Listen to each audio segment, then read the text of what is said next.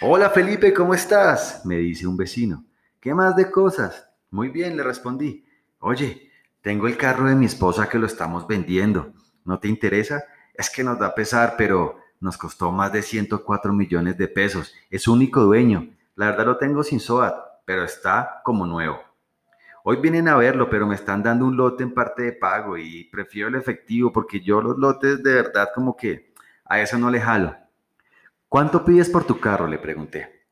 Me dice, pues comercialmente está más o menos en 27, 28 millones de pesos. ¿Cómo? Casi 80 millones de pesos le has perdido a un carro y aún lo piensas. Imagínate donde en vez de haber comprado ese carro de 104 millones de pesos, hubieras comprado un lote. ¿Cuánto crees que este lote costaría hoy en día? Uy, después de seis años, yo creo que estaría costando el doble.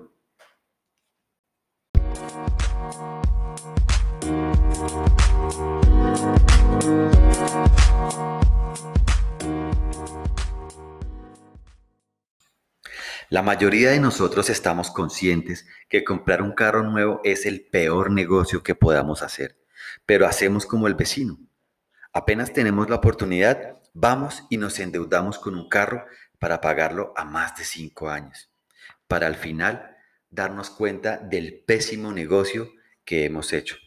Porque no solo el carro pierde valor con el tiempo, sino que adicional hay que pagar impuestos, mantenimientos y ni hablar de todos los intereses que le tienes que pagar al banco.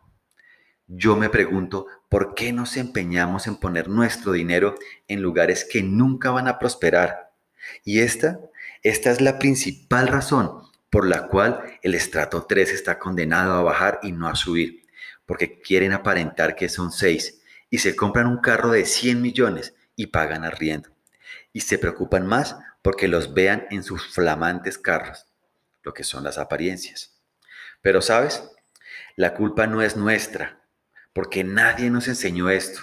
Y lo primero que anhelamos cuando empezamos a trabajar es comprar nuestro carro. Pero ahora que ya lo sabes, no lo pienses dos veces. Ve y vende ese carro y empieza a invertir en bienes raíces que te renten, que lleven dinero a tu billetera y no al revés. Y cuando ya tengas estas propiedades, pero ojo, cuando ya son tuyas, solo ahí, cómprate el carro que se te venga en gana.